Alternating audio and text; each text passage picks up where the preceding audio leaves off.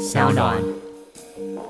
西南方叫五鬼方，这也很科学。他平常说太阳上来下来怎么样，他都找不带到那个地方。这个方位，第一个我用灯去点亮它，嗯它会在整体方面会有比较大的加分。Hello，大家好，我是安林表姐。今天来宾呢，是我个人对他印象非常非常好的一位大师。因为我很少在喜欢就是呃命理类或风水类的大师，是因为我个人宗教问题。但能让我就是打开我的心房去欣赏这位大师的话呢，表示他真的真的非常不一样。让我们欢迎谢元景老师，老师你好。谢谢主持人好，各位听众朋友大家好。老师已经知名度非常之高了，只是呢，我对他就是的人生感到非常非常的好奇。那先跟大家介绍一下老师的那个座右铭，我觉得让人家就是听完就是觉得信心满满。他说：“风水让富人累积财富，让穷人改变命运。”你知道吗？我也是一个那个茫茫人海当中有很多烦恼女子，我最害怕就是遇到人，然后他。给了你，就是说你会怎么样，但他不给你解决方式。听完就觉得，啊，那我现在是要去死吗？我很怕这样的人。所以老师觉得我们人的命运都可以被改变嘛？呃，其实古代人讲说一命二运三风水，他是把所有的资料他有做一些统计，那么在这个统计结果里头，那么也有一些解决的方式，只是说，呃，你的可能学的地方是从一般的书籍学习，还是有老师真的愿意教你。当他看一般的书籍在呃学习的时候，书里头不会教他一些解决的方法，啊，所以有些部分为什么古代人他会讲究一个传承，也是这个原因。嗯。老师，那你觉得风水对命运的影响，譬如说风水是其中一部分，那对个性也重要吗？其实我们讲一命二运三风水，所有的一命里嗯头，它第一个部分讲到人的五行，它讲的就是你的个性。哦，所以第一个是个性，对，哦，我以为命是命格，哎，呃，命格它是其实在里面的一部分，嗯但它其实在五行的组合里头，比如说它讲的金，就是你跟朋友之间相互的一个关系，你对人的好坏，你会主动还是被动？嗯然后你会非常信任人，还是你会非常提防人？嗯嗯，哦，那比如说呃木来说，就是你做事的一个积极的程度，嗯你的内心如何，在外面表现又如何？嗯，哦，然后水的话，主要是我的判断分析能力。嗯比如说举例来说，我以水为二来看的时候，它代表说我这个人自信心很强。嗯，如果你跟我讲，其实大部分除非他真的很相信，要不然他可能对于你讲的话，其实潜意识里头虽然表面就算不讲话，也会嗤之以鼻。嗯，哦所以一命二运运三风风水，，对。命是其实是个性，是天生的，然后哦所以天生其实我说有些个性也好，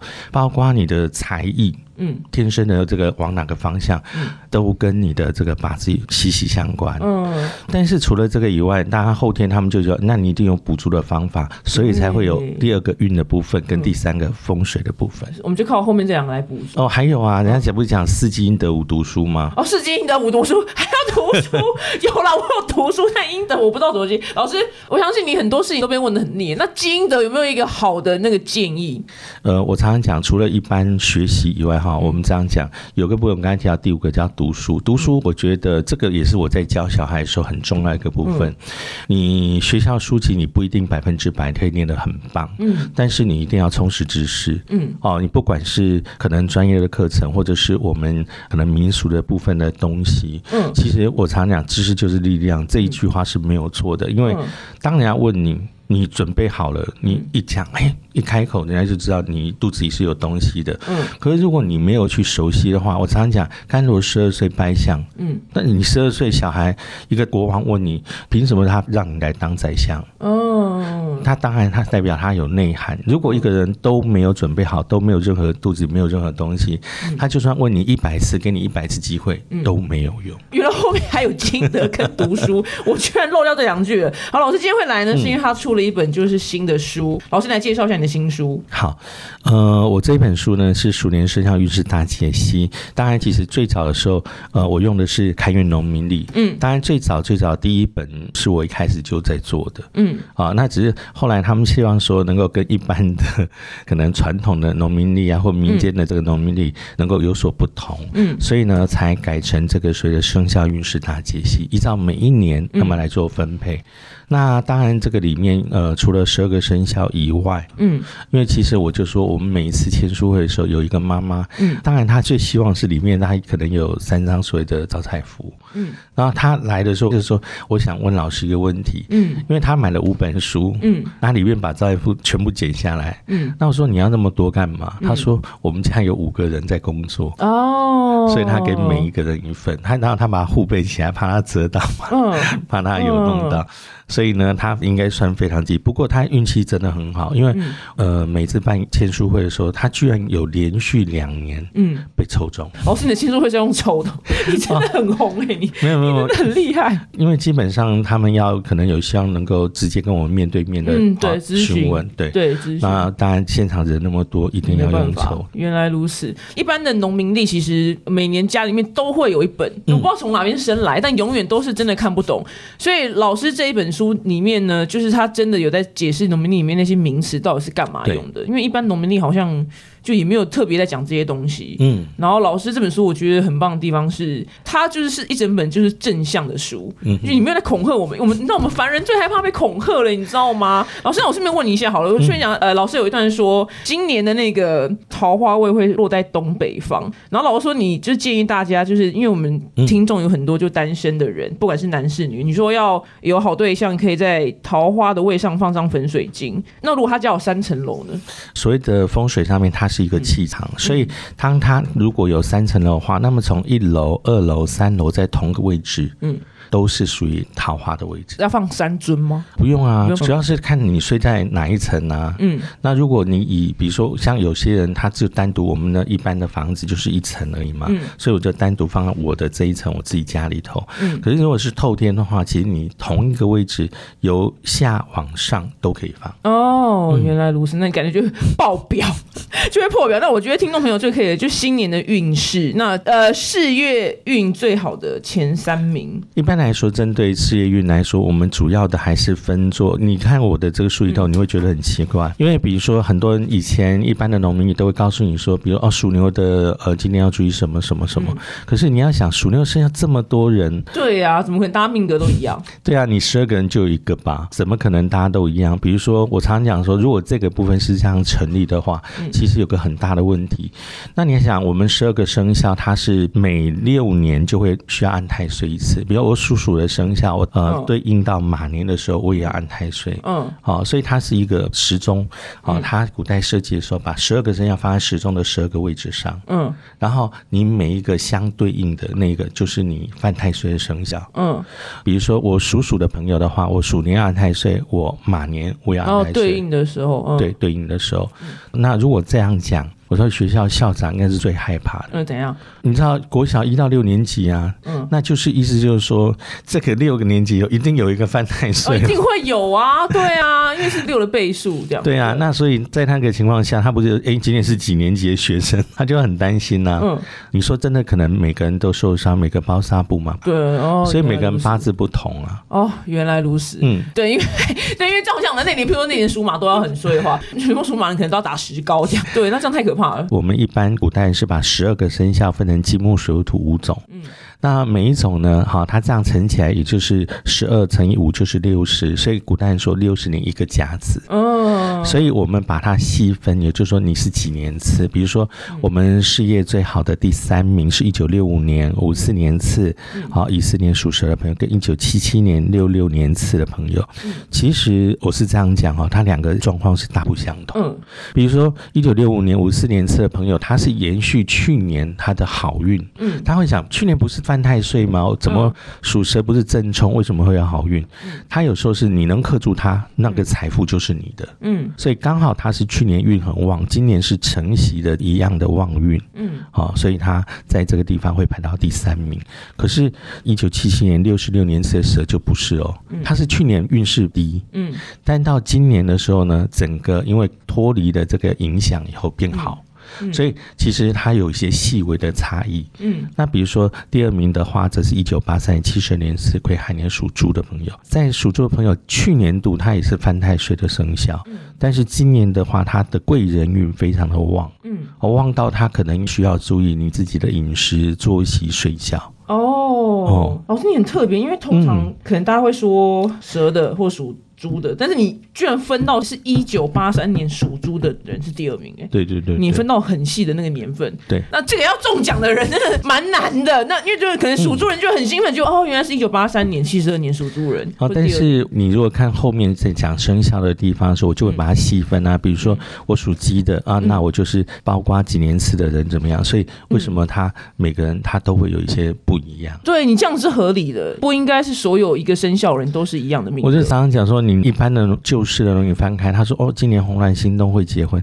开玩笑，你到底有几个同学在同年结婚？没有吧？没有，没有啊。对啊，对，譬如说属猪人，如果那属猪人，他今年才十岁呢。对啊，对，就是这个问题。哦，原来如此。所以这本书整体来说是正向的书。然后，如果你真的很想要，就是了解你今年的运势的话，这本书里面会有比较详细，你找到他那个生日的年份去看，对不对？对。那比如说第一名，我们刚刚提到第一名是一九九七年八十六年是属牛的朋友，跟一九七三年六十二年次。属牛的朋友，而且这个两个年次的朋友，他是因为有一颗太阳星进入到命宫里头来，嗯，所以他是都很旺，没有错。但是男性的朋友又特别的旺，嗯，好，因为古代人他把任何一个环境里头都有阴阳之分嘛，易经的道理，嗯，所以他有太阳有太阴，那么太阴进入到命宫，那么女生特别旺；太阳进入到命宫，男生特别旺。哦，还有分，对对对对，对这本书我只能说它是不是整体来说是一本就是你要让大家看得懂的农民历。哎，农民历每年都会长不一样嘛？其实它就是我们刚刚提到六十年一个循环嘛，嗯，就是所以六十年，然后再下一个六十年才会一样，就会一个循环。哦，那除了你可能呃这个日期不同，时间不同，其他的大方向资料都是是一样。哎，老师，那你可以每一年都不，因为你有六十本要出啊，这样很棒哎。就是你可能需要努力积极的去做好这个工作，因为我常常讲这个东西。是一个历史的传承，就像刚才提到，很多年轻朋友，嗯，对这方面其实完全不熟悉，一直以为这个就是爸爸妈妈看的，嗯，其实不是，对，因为我里面讲到包括每一年里头风水的问题，嗯，家里头，比如在今年度的桃花位在哪里，嗯，啊，财位在哪里，我的文昌位在哪里，嗯，比如说我希望能够财运能够好，可是你必须要依照你的工作类别，嗯，去分成不同的位置来摆放，哦，很多人以为都是一个，对不对？嗯，其实没有，你。工作不同，那么放的位置也会各自不同。哦，有有，你有看你有分什么？呃，文类、火类，对啊，那那一六八一六发，所以它分别就是文职内勤，那么呃，军警业务，然后还有做生意的朋友。嗯，所以呃，如果你真的很想了解你的要放在哪里的话，老师书里面有仔细写。老师还有就是我们譬如说周遭呃有很多人也是有，就是说他们不信风水，他们就是无稽之谈。那其实我查了一下，其实风水其实跟很多是科学已经被证明的。对，那我自己可以举个。例子是风水哪部分已经被科学证明是有逻辑，它不是无稽之谈。好，因为我出了大概三十几本的呃相关的书籍，所以基本上我在电视上大概二十五六年。因为主要是因为我讲的东西都跟科学它有印证。嗯，所以比如说举个例子来说，比如说以前的人讲，就比如房子中间不要建楼梯。嗯，那后来发现这个在科学上面印证，它叫烟囱效应。嗯，啊，比如说因为房子一旦周边发生火灾，空气就会往里头抽进去。嗯。顺着楼梯啪啪啪啪啪一直往上拉，火势就会燃烧的特别的快。哇，原来它这是有逻辑的对，哦，那古代的人必须这样讲，因为他没有现在这么多的词汇跟科学去做印证，所以他只能够把他的经验统计。哦，这样子不好。那他们不懂为什么？对，因为他们就说，反正现在中间就是不对。他就知道说空气会这样烧烧烧烧进去，然后就会拉上去。嗯，可他没有办法用文字给你叙述。哦，所以他是跟你讲啊，比如楼梯建在屋子中间，大凶。嗯嗯。哦，那但但是后来我们发现很多东西，我们就用科学去做对照跟印证，嗯，才会发现就是哦，原来这个地方会有是因为这个原因，所以造成这样的影响。哎，这个例子很棒哎，这个例子就会完全就是蛮容易打动人的，打动那种就是我觉得风水是无稽之谈那种人，我觉得很容易很容易打动。而且最重要的是，它有社会新闻案例，嗯，那么作为对照，嗯，好，所以这个东西其实在以前有一个大火灾，在台北是一个婚纱店，嗯，好，这个。婚纱店就因为这个原因，一下子哗从一楼窜烧到三楼，里面人全部跑掉。哦，因为他就建在中间了。对，所以其实我修一下这个。呃，老老老师，老师那个身上有一个别针，是拼音是 S E D E O。老师跟大家解释一下，这个谁 deal 是谁 deal 吗？你也知道马来西亚是一个比较特别的国家嘛，因为大家的宗教不同，里面人口很多，所以他对于特殊的，比如说像风水或易经，它是可能它里面少数的信仰，所以他会觉得说，可能这这不方便。但是我的一个外国学员帮我去申请了一个奖项，嗯，那叫环境理论啊、嗯。所以我在前两个礼拜，嗯。去马来西亚领了一个亚洲啊杰出环境理论风云人物奖。哇，老师你真的，你是台湾之光哎、你这是国际的风水大师。因为环境理论是一个可能，如果你用传统风水去看的时候，嗯。它就变得好像很狭隘。嗯。但其实全世界都是一样，你坐在冰上，你就是会冷；嗯。你坐在火堆上，你当然会烫啊。嗯，那不会因为你是外国人，哇，我这个皮特别厚，所以我没有感觉，不会的。哦，原来如此。哦，你这样讲我就懂了。嗯，完全打动我这个基督徒哎、就以后我买房子我要看风水，因为它其实是科学，它是建立在科学上面，只是对对对那个年代没有那些文字去包装这样子。对，哇，你不讲楼梯这件事情，如果万一我哪天真的突然丢刚，我就觉得楼梯在中间很美，我真的觉得该在中间的。但是你这样讲我就懂了。因为我看过有一些房子就是这样，因为像比如说早期，你看到可能你会幻想说啊，以前公主从楼上下来，对，中间一个圆个楼梯，哇，好圆的楼梯，漂亮很。北蓝对。但其实 那个是危险。会烧死全家，所以不要再说风水是无稽之谈的，因为其实他，因为我后来呃，为了采访老师有深刻的就是研读一下说，对，其实风水它真的有很多奥妙的地方，是因为它有建立在科学上面，所以我觉得，哎、我我其实我原本没有不信，只是没有特别在研究这样，觉得哎、其实很有趣。那老师，那因为很多人想要挥别二零一九年，嗯，那譬如说，呃，我们就讲所有凡人界，不论生肖，老师，我们二零一九年过得很糟糕的人，嗯，你有没有什么好的建议，让我们拥有好的二零二零年？呃，鼠年生肖运势大解析这本书呢，其实在今年的赠品里头特别准备了一个叫五帝钱，嗯，那是干嘛的？开运五帝钱。嗯那其实为什么今年会决定再用这个开运五帝钱？我讲再用，大家就应该会讲、嗯哦，那表示之前有用过。其实我在羊年的时候就出呃那本农民里头上面就送了那一个东西。嗯结果你知道那个书一直慢慢慢慢，我每年在结版税的时候，一直到猪年的时候嗯，哎、那本农民历还在卖。那你想，人家是为了收集它吗？是为了上面的那个五帝钱？啊，对对，就为了收集五帝钱啊。对，我想说，对，其实基本上它有个重点，就五帝钱它主要跟运势上面来说有很大的关系。比如说我个人运势比较不够好，那我要想要提升个人运势，我会把它带在我身上。嗯那如果我坐的位置不好，因为我如果不是老板，我就刚好就是在那个呃门会对到的地方，当然我会坐不住喽。嗯，所以在这种情况下的话，我就会在我座位底下压上五帝钱。为什么他会坐不住？呃，因为座位对到的位置那个叫动线。是因为那边的人来来去去吗？对呀、比如说你现在坐的位置，门一打开，不就对到你的位置我懂你意思，我懂你意思。所以它其实环境会影响我的潜意识，所以我潜意识以后就会造成我的干扰，那我就会产生潜意识的不安定。哦，原来如此，诶真的很科学、嗯被你这样一讲解，完全听得懂哎、有没有觉得以后不要坐在门旁边？因为我刚才看我们企划在旁边笑，老师你还没说完，所以你的那个书里面的赠品，你觉得因为你亲自加持过了，二零一九年过得很糟糕的朋友，二零二零年是、那用什么样心态去拿着它呢？家里头如果出现拱门，代表家运衰退，我就会把它放在门的左右两侧，嗯，呃，让这个整体的运势上面能够维持在一定的稳定度。我会这样讲，是因为我们看过太多太多的风水，嗯，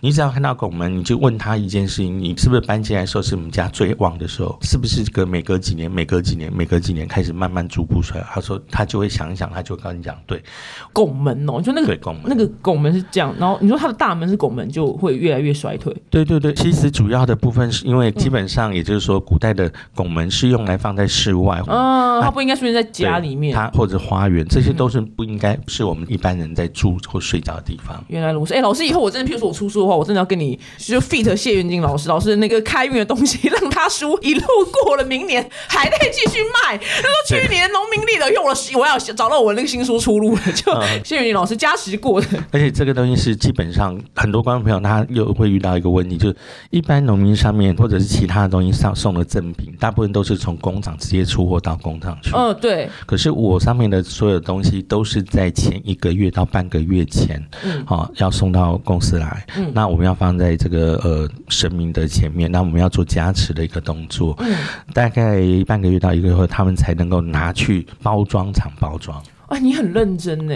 因为我觉得这个是对大家的一个承诺啊。嗯，所以你必须要考虑到，如果大家希望能够得到的是呢，而不是说骗人的，那你就直接从工厂寄去，你根本连看都没看到。嗯，那我觉得这个其实对自己的良心是过不去的。哇，你真的很有良心哎，因为也有可能就别人叫什么老师，然后就哦好奇去看一下，哇，就出来就整个身心受创，你知道吗？因为我觉得他就是单纯的恐吓，但他不给我解决的方法。但是我觉得老师不管在书里面跟他个人的细想，就是你一直提供解决的方法跟正向的观念，我觉得这是很棒的地方。老师，那好，那譬如说你说那个你拿他拿到你加持过后那个东西，然后其实是不是因为呃他内心也有安定的那个心情，说哦加持过了，所以他能有更正向的态度去面对他接下来过了每一天都觉得是运势会更好，因为他用正向的态度去面对。其实我觉得他有两个部分，一个部分当然这个所有的民俗上面它有特定的一个能量嘛，对。第二个部分其实有时候是心理上面的一个投射状态。我常常在讲说，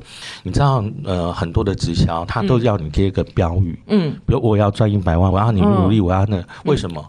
当你看到标语的时候，你就是给自己积极正面的一个跟一个方向，它其实就是一个暗示，嗯，它跟催眠很像哦。所以当你随时看到它的时候，你的内心就会是那，哎，我要。再怎么样怎么样，我要更好啊！嗯，我觉得这个就是一个积极正面的能量哦，真的耶！而且你还很认真的原因，是因为你在认真帮那些东西加持的时候，你的能量其实也是投入在上面。对对对，对这个无关是不是什么什么那个迷信，因为能量这件事情本来就能量共振理论，这是科学本来就有了。对对，你真的很认真呢！你那而且你知道吗？因为我跟老师在好像一两年前，我忘记录节目的时候遇过，然后那时候你那一年的，就你看你每年可以捞一本这个，你那一年的家运的东西是一个葫芦。啊，对对对对，然后那葫芦里面有很多漂亮的彩色小石头，然后我纯粹觉得它很漂亮，然后我就把它挂在我床头，所以我睡前都看得到它，因为它在我的视线里面，我还真的就是很莫名其妙的赚到钱呢。我想说，他可能真的，我想说睡前然后看到这个葫芦，可能我跟你分析是，你听听对不对？我可能内心有一个投射作用，说啊，老师加持的葫芦，你看睡醒盯着他，然后就造就我一个正向的能量在我心里头，我还真的就是都我赚到钱，而且我每次都想说。奇怪，我这个人也没什么进步，但都莫名其妙。一个月在结算的时候，就说哇，怎么这个月营收又 又不错？是这样的概念吗？对，可以这么说。因为我们必须讲，就民俗上面，它当然会有一些说法，比如说它透过加持可以让它的能量更强。嗯嗯。但最重要是，其实我在讲说，不管你信不信，它从另外一个角度，从心理学上，它也是一个帮助我稳定的一个力量。哦，对，因为人只要一乱，就什么都乱了。对。哦，原来哎，老师，那你那葫芦还有效用吗？有啊，当然有用。第一问，对，那个葫芦看的心情会很好，因为它本身做的很精美。哎，老师的赠品的那个成本没有在开玩笑，哎，因为我真的有拿过。因为我们呃，这个我我非常感谢我们出版社的小编，因为他们每一年都在为这个在呃花脑筋，而且他很早就必须拿来给我挑，挑了以后我必须要依照观众朋友可能会期望的期望的这个部分，那么来做选择。嗯，所以最。重要的部分，我想各个方面都是为了大家着想，所以这本书其实一开始我也不是就是为了单纯就是想要说啊读出一本书，不是，是因为我自己知道，就是像我的父母亲他们这些长辈，他们在看一般农民的时候字特别的小，然后第二个文字写的当然一般的人都看不懂，所以他必须除非他的读过很多的书，嗯，他才能够去分析哦这个文言文他讲的是什么意思，嗯。所以，你我希望第一个把它做比较白话，第二个整本书的内容它扎扎实实都是在讲介绍这一年，比如说每一天的财位网盘文昌在哪里，嗯，然后你的这个好的一个日期时间到底怎么看？我讲个这个真实案例哈，因为这后来是我处理的，嗯。有一对新人，他就去看了一个，比如说即使，我要结婚，嗯，车子出门之后，后来就发生车祸，后来他就对方就说啊，你来找谢云姐谢老师，那因为他怎么样怎么样，然后让我帮他处理，嗯。哎，我帮他处理后续哈。我当时看了以后说，你选的是哪一天？那资料拿来我看。结果他出门的时间，你如果看这个里面，它会比较特别，就是我们里面有黑色跟红色，红色部分都是好的，黑色部分是不好的。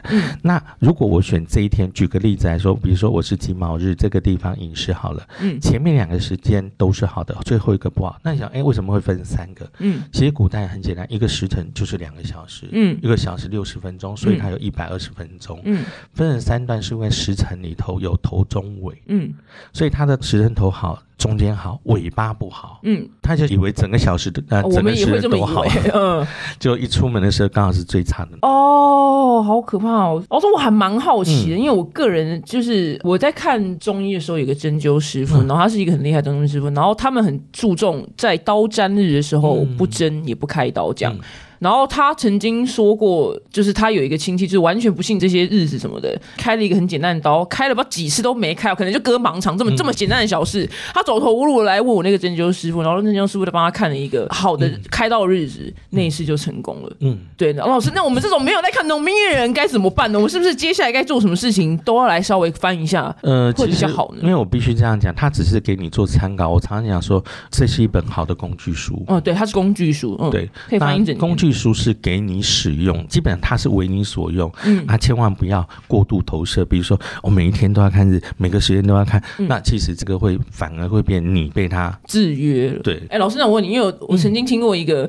就是针灸师傅他说 有本《择日学》嗯是一个古人写的，然后然后那个针灸师因为他非常的信易经，对，然后他说我就觉得很不合理，他说只要在吉日大吉之日结婚人是绝对不会离婚。老师是真的是这样吗？还是也不一定？我可以说不一定。对哦，对啊，我我觉得应该是不一定了。其实必须这样讲，就是所谓的吉日哈，第一个是不是合每个人，这个是不一定的。哦，我懂了，因为你他上面写的吉，但搞不好对合你的不一定合我啊，合他的合我的不一定和他。比如说嗯，哦，我如果很喜欢吃榴莲，可是你可能对榴莲非常的过敏什么的。对对，然后你喜欢吃辣的，可是我的胃肠对辣的东西是不适合的。嗯呃，即使是在同样大家觉得都好的，不一定是每个人都适合的。哦，所以他每一天还是有会提到说，可能对谁的生肖几岁嗯啊、要注意，主要原因就是在这里。哦，原来有这么大的差异。那老师，那我们在节目最后，嗯，给就是可能二零一九年。过得不太好的人，一个真心的祝福，就当做你这是加持吧。我会这样问，表示我二零一九年真的过得蛮差的。对，希望正能量，希望老师给我们正能量。虽然说我们提到就是说，OK，我们在生肖上面也许啊有会有一些呃民俗上面的一些禁忌，嗯好，那比如说要安太岁啊，要可能犯这个所谓五鬼小人啊，嗯哦，但是基本上来说的话，第一个，如果我有所谓的宗教信仰，嗯我可以透过宗教信仰方面去做一些化解，去做嗯调整，比如安太岁或者植物鬼之类的。但是如果没有的话，我倒是建议您可以在二零二零年，你可以把它记下来哈、嗯二零二零年在居家环境的西南方嗯特别点上一盏灯。什么样的灯都可以吗？呃，基本上你要台灯、立灯，还是你要吊着灯，我觉得都没有关系。嗯最主要原因是因为在二零二零年，我们居家环境的西南方，嗯这个方位在流年里头，它叫文昌位。哦，文啊、昌那文昌位它其实原本西南方叫五鬼方。嗯那民间说法里头，所以五鬼方是因为平常的时候，我我这样讲，这也很科学。嗯西南东北叫五鬼方，这条线叫五鬼线。嗯它平常时候太阳上来下来怎么样，它都找不带到那个地方。嗯所以经过科学实验之后，这个东西放在不同的位置上，它腐败的速度都会比较起来。比如说哦，这个三天，这个五天，这个那个，但只要放这两个方位都特别快坏掉。哦，你很你不好科学哦？哦，所以那两个地方才会变成是不好的方位，对，因为光线永远照不进去，它湿气各方面会比较重。哦，那所以比较简单嘛，这个方位第一个我用灯去点亮它，嗯它会在整体方面会有比较大的加分。第二个，它因为它是文昌位，嗯很多人都觉得文昌一定是给小孩读书考试，嗯其实是错的。嗯文昌在我们身边周到，每一个人都需要。因为我常常讲，比如说我们的呃丹宁表演，可能你要很多方面你要反应很快啊，这样一讲你要那个，这个时候就需要一个清晰的这个头头脑嗯判断分析要速度要快。嗯那么文昌位就是我们最大的加分。可是很多的朋友哦他其实是做内勤，比如说我可能做文字，那文字你要你要文思泉涌吧，嗯是。你不能老是写写不知道写什么好。嗯，业务也要每天就喇叭嘴这样，对对对各种喇叭的 idea，对。对，所以其实不光只是小孩可能读书考试，对每个人都有帮助。原来如此，我还以为文昌帝君离我很远，因为我这辈子也没有要考试了，我回去就放，因为而且加上，因为他刚刚说那个很有道理啊，是因为那个、日照不到，所以他很多东西其实他第一个他比较容易东西容易腐败啊，第二个是因为光线比较照不到它，哦。东西很容易发霉。原来如此，老师，那桃花二零一九年不好的呢？嗯，桃花其实主要分两个，一个叫人缘桃花，对。一个叫姻缘桃花。对，如果我希望在人际关系上面能够更上一层楼的话，你可以选择呃居家环境的东北方这个方位，它是在二零二零年，那么居家环境里头，它属于人际关系的一个桃花位。嗯，我一般是这样讲的，我这边我比较建议你放紫色水晶，紫色，对，嗯。因为。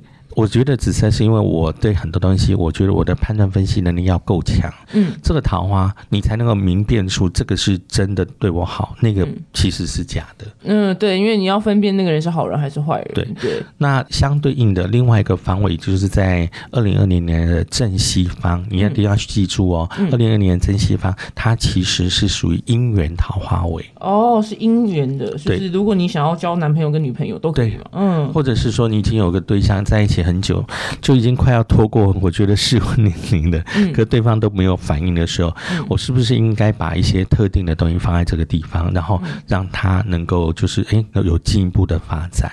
嗯哦，所以很多人也许会去月老庙，或者去求一个姻缘线，或者什么和谐啦。嗯好、我觉得这个部分你都可以放在这个位置。但是我刚才提到，我还是强调一个东西，我比较建议的还是紫色水晶，哦，因为它有紫金跟粉金两种。嗯呃，除非我觉得我真的头脑很好，我觉得我在选择上面是没有问题的，嗯那我就会建议你，你可以放粉晶。但是如果有些人有选择性障碍的话，嗯，麻烦你放上紫色水晶，因为这样子你才能够从里面挑到好的对象。你知道有人很奇怪哦，这一年我就讨很多，A 对我有好感。B 对我有好感，C 对我有好感，可是你有没有选对？你知道，往往你选到最烂的那一个眼个，睛瞎了的那个，我个人也有这方面的苦恼。我需要紫色水晶，因为我觉得我可能近视蛮深的。